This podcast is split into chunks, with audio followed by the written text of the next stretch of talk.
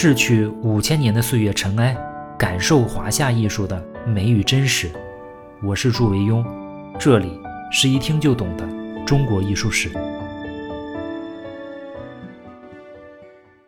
各位好，今天呢，我们说说李阳冰和他的小传。艺术的发展从来都不是匀速的，在有唐一代啊，不足三百年的时间，艺术领域就有着大爆炸式的发展。尤其是前一百五十年内啊，取得的成果足以令所有时代汗颜。仅在书画领域啊，就是高手如林，有十几位顶级大师横空出世，这是一个光芒万丈的时代。而在这一群顶级大师之中啊，就有李阳冰这个名字。关于艺术的发展，我们在讲艺术史的时候啊，往往关注更多的就是变化，这就很容易给人造成一种错觉。我们会不自觉地夸大变化的作用，但是啊，如果我们不仅仅是看文献资料，或者是听别人讲，而是更加关注那些艺术品本身，如果我们一路看下来，就会明白，那些顶级大师之间的风格面貌和审美差异啊，其实是很小的。守成才是艺术发展的根本动力。无数前辈大师们建立的规则和秩序啊，赋予了艺术最大的生命力。只有在充分继承的基础上面的创造，才更加有深度和价值。你看，即便狂放疯狂如张旭、怀素啊，他们最终呢，也要回到先贤创造的法度上面来，充分的继承前人。李阳冰的小传呢，就是这种继承前提下发展出来的成果。篆书和隶书是五大书体中比较特殊的，它们都有着非常浓重的时代背景。有人说啊。篆以秦兴，隶以汉盛，就是他们都曾经一时风头无两，也都随着相应朝代的陨落而暗淡。但是，当后世主要书法家都在真、行、草这三种主流书体上用功的时候啊，篆书和隶书啊也并没有被人们彻底的遗忘。在一些特殊场合，比如像在碑石或者印章中啊，人们还在固执地沿袭着旧的传统。极少数的书法家呢，也继续在篆隶的这片土地上耕耘。在唐朝，比如有史维泽、有韩泽木，他们的隶书啊写的也很有成就。也有一些人呢，仍然在深入的研习篆书，比如有李省陵、有瞿令问、有李庚等等。李阳冰呢，也绝对不是说因为没人写篆书，在无佛处称尊才报得大名，他还是有一个小团体的这样一个气候。李阳冰呢，字少温，赵郡人。窦记啊，在《论书赋》里面说他通家事业，动于自学，古今通文，家传孝义，气感风云。李阳冰啊，他出生在一个真正的名门望族，祖上呢从秦朝就开始做官，而且李氏啊具有很好学的家风，人才辈出。到了李阳冰的时代仍然如此。李阳冰的父兄子侄啊，很多都是学者。好像有一个统计数据说，他的父兄这一辈两辈人大概出了三个进士。李阳冰本人呢，也很了不起。有人说他善词章，秀句满江源，工篆书，笔法妙天下。李阳冰啊，大概出生在公元七百二十一年。关于他的学术历程啊，窦记说他出师李斯的义山碑，后见钟尼无忌札木志。便变化开合，如龙如虎，静丽豪爽，风行雨急。文字之本悉在心胸，使者谓之仓颉后身。你看这个评价多高！先学李斯，后来又见到孔子的笔记，这也算是奇遇了。到了四十岁左右的时候啊，李良冰啊专门写了一篇论述篆书的文章。他在里面说啊，说吾至于古篆，待三十年，见前人遗迹，美则美矣，昔未有点划。但旁磨刻而已。苦练三十年之后，终于发现古人的不足。于是呢，他从古人造字的过程中得到启发，深入的观察自然，得到字形变化的灵感。他说啊，勉想盛达历卦造书之意，乃复仰观俯察六合之纪焉。于天地山川得方圆流至之长，于日月星辰啊得经纬召回之度。于云霞草木得飞步漫姿之容，于衣冠文物啊得激让周旋之体，于须眉口鼻啊得喜怒惨舒之分，于虫鱼鸟兽啊得身躯飞动之理，于骨角齿牙得百拉咀嚼之势。他还在文中指出蔡邕和李斯犯的一些错误，比如用错字这种错误。每当想到这些错误，他就很感慨，说啊，每一念志，未尝不费时血气，览笔长叹焉。天将未丧斯文也，故小子得撰胄之宗旨。这句话特别像《论语》里面子贡说的：“文武之道未坠于地，在人贤者识其大者，不贤者识其小者。”你看他们这种思想和能力啊，都达到一定层次的人，都有这种担心文脉断绝的这种危机意识。李阳冰啊，在这样的意识驱动下，每天刻苦临习，终于在唐代以撰学名士。有人考证啊，李阳冰大概在二十一岁通过吏部的全选开始做官，但是呢，这个官职一直都很小，一做一个什么县尉啊什么的。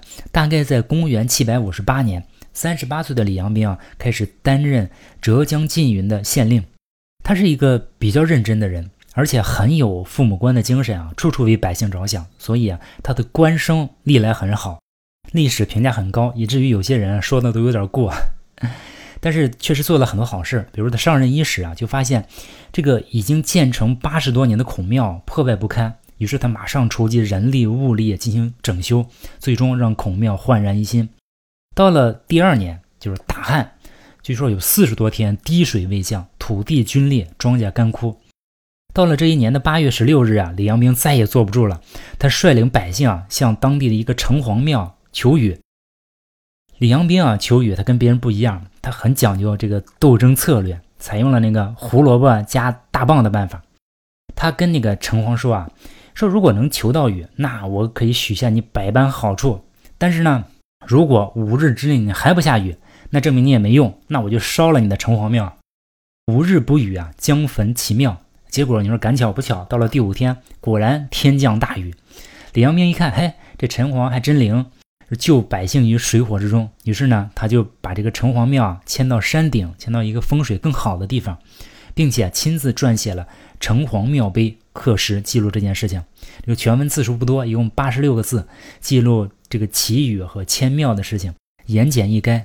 城隍庙碑啊，我们今天能看到拓片，但是这个原石啊，很快就被人锤踏坏了。这个原因啊，说起来特别可笑，不是因为这个书法好，而是。当地人啊，都传说这通碑的拓片可以起到抵御风浪的作用，因此啊，这通碑啊，在当地又被叫做定风碑。据说当时有一个人坐船回徐州老家，走到江心，这个突然狂风大起，眼看就要葬身鱼腹啊！这人不知道怎么想的，就是想起来自己随身携带李阳冰的这个城隍庙碑的拓片，他就取火点燃，结果马上。这个江面上就风平浪静，这个事情就迅速的被传播开来。我们也不太知道是真是假，反正后来啊，人们不论是过江还是渡海，总是要携带一幅城隍庙碑的拓片才安心。这样的事情对李阳冰的名声的传播是很有好处的。但是啊，这栋碑就惨了，很快就被踏坏了。所以到了宋朝宣和年间啊，又重新刻了一块碑，利用当时的拓片。我们看城隍庙碑啊，很容易发现李阳冰他早年专门学习依山刻石啊是有道理的。他笔下的篆书几乎全部由秦小篆变化而来，婉转平滑，布置均匀，结体修长。城隍庙碑是李阳冰存世比较完整的作品之一，我们可以从中窥见李阳冰篆书的特色。相对于李斯啊，李阳冰的小篆有两点比较明显的变化。第一呢，就是笔画变得更细，线条更加的瘦硬，特别有精神，更能感受到一种线条的弹性、流畅性和张力。第二点呢，比较明显的变化就是李阳冰这个字的重心下移。我们还记得李斯的字吧？在李斯的笔下，文字的重心相对靠上，就是显得那个字下部修长，就跟现在我们这个审美标准差不多。而李阳冰的多数的字啊。它的重心啊，基本上都放在那个字的中间的位置，整个字的笔划排布啊更加的均衡。在一些细节处理上，李阳冰和李斯也很不同。比如像一个大字啊，下面这两笔一撇一捺，李斯啊会处理做一个撇口的处理，就是两笔成背式，这个字啊就显得很端庄。而到了李阳冰这里啊，这个大字两笔啊成象式，就是像一个内八字一样，这个。下面收着，这个字啊就显得轻盈。章法上呢，李斯他排列比较紧密，关注到字与字的联系，有一种略带压抑的严肃感。李阳冰那个章法呢，排布就比较宽松，行列清晰，有一种书卷自如的灵动感。李阳冰的字里行间啊，都展示出一种清新雅致，有质朴的一面，但是也更多体现严美的一面。李阳冰啊，他在缙云做县令大概三年时间，后来啊，又曾经回到过缙云隐居。他这个人呢，就好隐居，所以前后在缙云当地留下很多作品。根据《缙云县志》记载啊，大概有十处作品，据说现在还存着四处啊，都是弥足珍贵的国宝。到了唐上元二年，就是公元七百六十一年，四十一岁的李阳冰啊，调任安徽省当涂县做县令。在这里呢，他遇到了一个特殊的客人，这位客人呢，就是李白。李阳冰啊，在中国文化史上有两个重要的贡献。第一呢，就是他本身是一位篆书大师，书法上有很高的成就。第二呢，就是他整理了李白的诗稿《草堂集》，并且做了序。如果没有人整理出版，那古代文人的手稿是极容易散失的。事实上，李白也有很多手稿散失，比如他在安史之乱这八年间写的很多诗稿，最终都散失了。应该说啊，我们今天能读到很多的李白诗文啊，这中间都有李阳冰的功劳。跟大多数诗人一样，李白呢也有一个姓毕的老爷，不是李白呢也有一个凄惨的结局。唐上元二年，就是公元七百六十一年，这一年呢，李白六十一岁。他曾经喊出过“千金散尽还复来”的豪言壮语，但是如今啊，年过花甲的李白终于明白，他只说对了半句，而且不幸的是啊，前半句。此时的李白穷困潦倒，李白在南京也过不下去了，窘迫至极。虽然呢没有姓毕的老爷，但是呢他可以找到一个姓李的叔叔。于是呢他就想起了自己还有一个族叔李阳冰，就特地来投奔李阳冰。很难考证这门亲戚的可靠程度，不过不重要。你想，这对连皇家都敢攀血缘的李白根本不是问题，反正说是就是。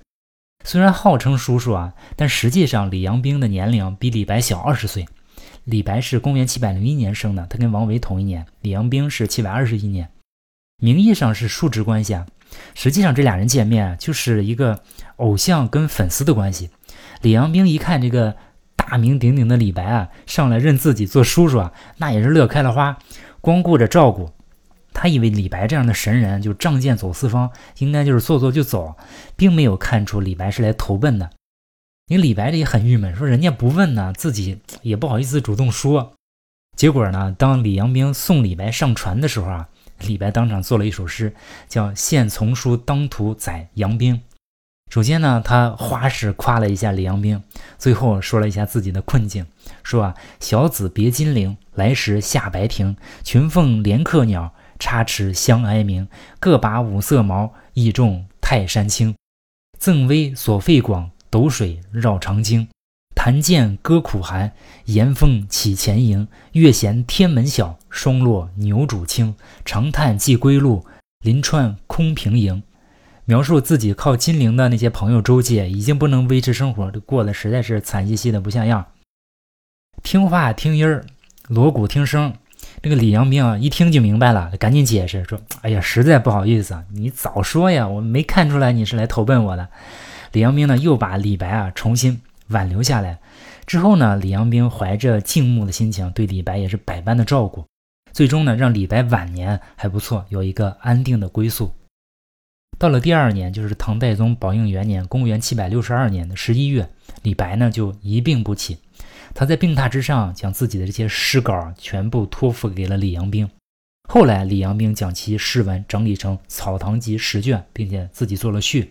整理出版，这批手稿就没有散失，为中华民族保留了一份非常重要的文化遗产。李阳冰应该说是功不可没。在当涂县任县令期间，李阳冰还写了《牵挂碑》，这风格跟城隍庙碑很接近，不过线条看起来更有力量，气势犀利，风骨遒劲，笔法雄健，是典型的那种铁线篆。后来几经周折啊，中间还隐居过。到了公元七百六十六年，李阳冰已经四十六岁，多年在地方上任职的他，终于回到了中央，任集贤院学士，就是一个普通的文职官员。李阳冰倒也不计较，正好有更多的时间研习书法。到了第二年，就是唐大历二年（公元767年），四十七岁的李阳冰写下了《七贤营记》和《三坟记》。其中啊，这个《三坟记》啊，就常常被当成李阳冰小传的代表作。原始也是一样，也早译，有宋代的石刻本。这个桶碑的结体纵势修长，字的重心啊进一步下降，整体看起来也更加的温和。转折处啊，它的圆笔更多，这个圆的角度也更加夸张。除了极少数字啊，比如像“之”这样的字啊，很少有棱角感。它结体啊四平八稳，稳健自然，结构均匀对称。对于初学李阳冰啊，从三坟记入手是比较容易的，所以三坟记在今天的名气也是最大。清朝有个人叫孙承泽，在《庚子消夏记》里面说啊，说篆书自秦汉以后啊，推李阳冰为第一手。经观三坟记，运笔命格，取法森森，诚不易及。然欲曾于陆探微所画《金藤图》后，见杨冰手书啊，遒劲中意志翩然，又非石刻所能及也。就孙承泽说什么意思呢？他对李阳冰的三坟记啊，认为写的极好。但是啊，他曾经看到过李阳冰留在陆探微的画上面的墨迹，这个墨迹啊写的比刻石还要好。到了大历七年，李阳冰五十二岁，这一年呢，他写下了大字摩崖石刻《般若台记》。这地点呢，就是在福建省福州市的乌台山有座般若台，就是一块巨大的岩石。据传，古时候有一座高僧啊，持般若经于此啊，每日诵读，因此得名。有一个监察御史叫李贡的人啊，在此就造了一座般若台，他专门呢请李阳冰题字，并刻在岩石上。整个这个摩崖石刻啊，高大概有四米，宽大概有两米，全文四行，二十四个字，每字啊长大概四十厘米，宽呢大概是二十五厘米。它正文很简单，就是般若台。大唐大历七年，著作郎兼监察御史李贡造李阳冰书，在般若台三三个字的下面刻有住持僧慧涅五个小楷书。我们提到过啊，书法的字放大之后啊，这个点划需要加粗。李阳冰也确实是这么做的。我们这里吃惊的发现啊，李阳冰在摩崖石刻的处理中啊，出现了返璞归真的态势。再也没有之前的像牵挂碑啊，像是城隍庙碑那种灵动轻盈的气象，它的字的整体面貌似乎又回到了李斯秦传的这种倾向。遗憾的是，目前留下这个般若台记也是后世根据拓片翻刻的。到了公元七百八十年，李阳冰领国子成，官至江左少监，他在长安城的名声呢也越来越大，很多人请他去书写碑文，更多的人呢请他用。小篆题写碑额以示庄重，在众多请李阳冰题写碑额的人中啊，就有那位大宗师颜真卿。比如这一年，颜真卿写的颜氏家庙碑啊，就请李阳冰去题写碑额。这些就是李阳冰的部分作品。据说李阳冰留下有六十多幅作品，但是我们篇幅所限，我们不能一一提及。其实我们在介绍古代艺术家的时候啊，就像沿着一条满是鹅卵石的河流向前走，而我们能捡起的石头啊，也是只有极少数的几块。更多那些漂亮的石头呢，我们只能依依不舍的让它们安静的躺在那里，等待大家去发现。李阳明一生啊，至少有两次隐居的经历。在隐居期间，他除了动手练习篆书啊，他还深入研究篆书理论和文字学。写了一些论著，包括我们之前提到的《上李大夫论古传书》。另外呢，他还编写了汉许慎《说文解字》，把东汉许慎所著的这个《说文解字》啊分成二十卷，对原书的篆法和解说啊都大加改动。后来有一段时间啊，许慎的原本逐渐消失，而李阳冰的这个刊本啊在市面上盛行。一直到了宋代初年，有一个叫徐玄的人呢，奉诏校订《说文解字》，对原书的内容进行了整理，才大致恢复了许慎的原著的面貌。当然，这也从一个侧面说明了人们对于李阳冰的学术能力啊，并不是特别认可。不过无伤大雅，李阳冰的书法水平那是毋庸置疑的。就像李白在诗中提到的：“落笔洒篆文，崩云使人惊。”篆书由于没有多少笔法的变化，除了结构之外，这个运笔的功力啊，构成了篆书的灵魂。相比其他人，李阳冰笔下的线条更加的鼓励遒劲，线条婉转流动，但是又非常有力量，笔笔力透纸背，入木三分。这就是他多年练习的基本功。宋代有一个叫陈友的人，在《傅轩野洛笔法总论》里面说：“小篆自李斯之后啊，唯独杨冰独善其妙，常见真迹，就是他曾经见过这个真迹。其字画起止处啊，皆微露风恶。”观之映日啊，中心一缕之墨倍浓，盖其用笔有力，且直下不期，故风常在画中。他这个意思说啊，他见过李阳冰的墨迹，在起收笔的地方也有一点点微露的笔锋出来，而且在笔划中间有一缕墨迹特别浓，就能看出来李阳冰在书写的过程中常令笔在画中行，就是这个中锋啊特别的稳。说的就是李阳冰这个中锋运笔的功力啊，不是一般人能比的。这让李阳冰在好手如云的大唐书坛也可以叱咤风云。所以历史上把他与李斯并称为“小篆二李”，又有篆圣和笔虎的美意。很多人在谈到李阳冰书法的时候啊，都把它形容成动物，说如龙如虎这样的说法特别多，也不知道为什么。但是啊，羔羊虽美，众口难调。比如有人就不满意，那康有为在《广义周双集》里面就批评李阳冰，说以受境取胜啊，若牵挂碑，意行切薄，破古法极矣，就是对古法的破坏非常严重。但是我们应该看到的事实是，篆书自秦以后啊，逐渐衰落，这个书写水平急剧下降，篆书整体式微。李阳冰在篆书危难之际。决然而起，以恢复古法为己任，为唐代篆书的发展竖起了一面旗帜，也为后来篆书的传承搭建起了一座桥梁。篆书大家在灿若群星的书法史上，绝对属于稀缺资源。唐代的舒元宇就曾经指出过这个问题。他说啊：“思去千年，兵生唐时啊，兵复去矣，后来者谁？后千年有人，谁能代之？后千年无人，撰止于斯。”呜呼，唯吾保之。他就指出啊，篆书大师是以千年为单位出现的。树元宇说的没错，整整一千年之后啊，才有邓石如的出现。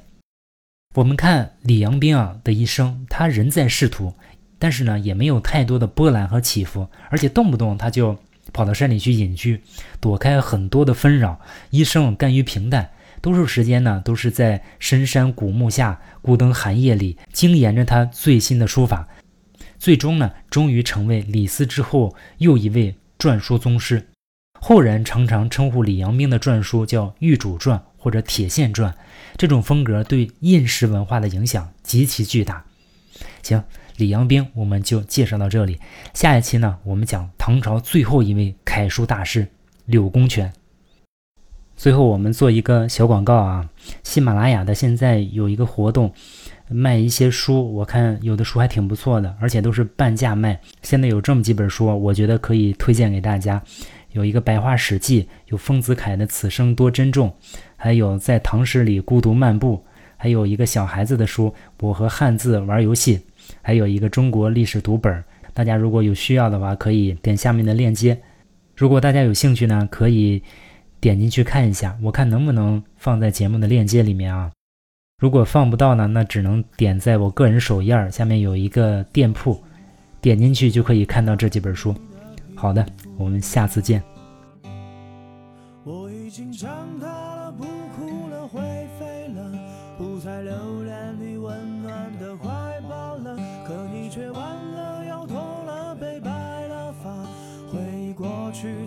说不完的话，我。已经坚强了，懂事了，会爱了，不再需要你每天的呵护了。可你的烟花了，耳背了，没了呀，我该用什么将你报答？